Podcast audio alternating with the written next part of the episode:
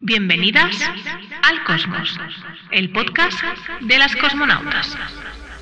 Vamos a compartir contigo mucha estrategia, tendencias, visión y marketing. Ponte la escafandra que despegamos. Pues bienvenidas, bienvenidos de nuevo al Cosmos tras esta pausa de verano y te quiero contar cómo planificar tu marketing pensando en las navidades. Tanto si tienes servicios como si tienes un e-commerce o una tienda física, sabes que ahora van a suceder ventanas de venta que son muy interesantes para tu negocio. Por ejemplo, si vendes servicios, octubre y noviembre, desde de hecho, te diría desde el 15-20 de septiembre hasta aproximadamente el 15-20 de noviembre, tienes una ventana de venta súper interesante, especialmente si te dedicas al bienestar o asesoramiento a a otros profesionales, a un B2B de manual. En este caso tienes una ventana muy interesante. Y luego, si tienes un e-commerce, una tienda física, sabes que desde justamente desde el 1 de noviembre hasta pasadas navidades tienes una ventana de venta súper interesante.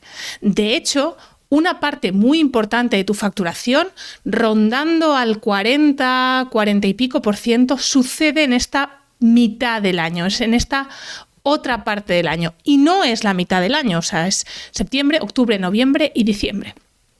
¿Cómo hacer que, cómo hacer para que tu marketing tenga impacto y que este impacto se vea en ventas? Pues lo primero que te tengo que decir es que vas un pelín tarde, que las grandes corporaciones, las grandes empresas sobre junio o julio ya tienen la planificación realizada. Esto no significa que ya tengas que tirar por la borda esta temporada, ni muchísimo menos, solo que tienes que ponerte las pilas ya. Lo primero que vas a hacer en septiembre es planificar. Eh, la primera semana de septiembre te vas a tomar el tiempo para saber qué acciones vas a hacer. Tanto si tienes un e-commerce, una tienda online, una tienda física o vendes servicios, incluso si vendes infoproducto, te diría que vas un poco de la mano de los de servicio. Em, planifica qué acciones vas a hacer, qué acciones de venta vas a hacer. Y me dirás, ¿qué es una acción de venta? Pues te voy a poner algún ejemplo. Por ejemplo, eh, Campo Frío suele hacer una acción de comunicación cerca de Navidad muy emocional.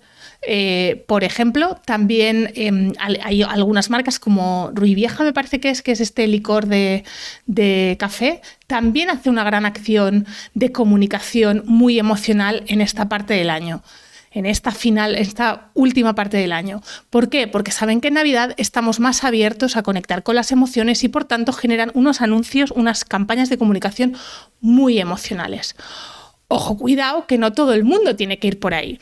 El corte inglés, por ejemplo, planifica que visites sus centros a través de eventos, em, de traer pues, a los Reyes Magos, a Santa Claus, para que, pueda, para que los niños puedan ir a ver. Y como los niños suelen ir acompañados de adultos, pues esto es lo que sucede. O IKEA, que hace muchísimos talleres para que atraerte también a su centro. Estas son algunas ideas como muy diversas y muy dispersas, pero piensa en cosas que te pueden ir bien a ti, lanzamientos, promociones, colaboraciones, co-branding, sorteos, todas esas acciones de visibilidad y que vayan luego acompañadas de una acción de venta. Por ejemplo, el corte inglés, evidentemente, hace sus promociones, sus descuentos, sus, sus 20 a comprar, no solo a, a mirar. Pues, ¿qué vas a hacer tú? Y esto es un calendario. Y un calendario de marketing no es nada más que una receta.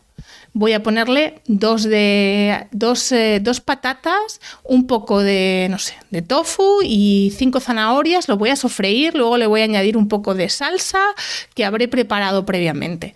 Esta receta es lo que tienes que planificar ahora.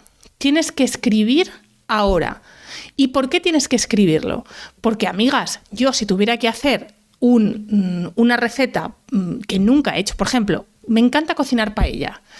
Yo la receta de la paella no la necesito, pero si quisiera cocinar algún tipo de, arroz diferente, un risotto, por ejemplo, que no hago normalmente, necesitaría el paso a paso. Pues si todavía no estás en, el nivel, en mi nivel de paella, vas a necesitar la receta. Es decir, vas a necesitar ese paso a paso. ¿Y por qué te recomiendo que lo pienses ahora y no más adelante? Porque vas a necesitar, si quieres un co-branding, es decir, una colaboración con una marca, vas a necesitar hacerlo, vas a necesitar contactar con esa marca ahora, planificar qué queréis hacer juntas y todo esto tiene que ser en este periodo de tiempo. No puede ser de aquí eh, cuatro semanas porque seguramente ya estarás liada en pensar, en, pensar mal y en ejecutar mal. Y ya empezarán a caer las primeras ventas y estarás también liada en esa estrategia como más de venta, más del día a día. Por tanto, tienes que empezar a planificar ya. Si vas a hacer un lanzamiento, eh, pensar una buena sesión de fotos, una buena sesión, eh, sobre todo a día de hoy si tienes un e-commerce, de vídeo, de vídeo para redes sociales. Si tienes, em, si tienes servicios, tienes que empezar a pensar también en si vas a hacer alguna, alguna promoción, cómo lo vas a difundir. Pues todo esto tiene que quedar por escrito ya. A partir de octubre es cuando empezamos a activar ese calendario. En octubre el foco no está tanto en la parte voy a decirte, de venta, sino en la de visibilizar.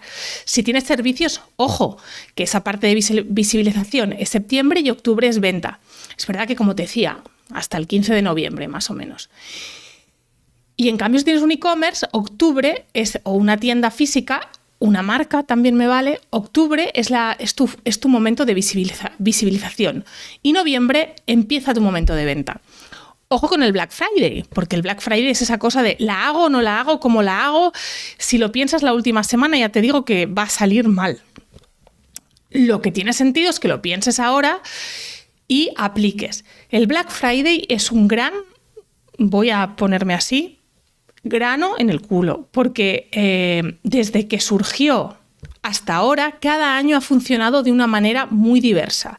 También es verdad que con los años de la pandemia ha sido muy raro.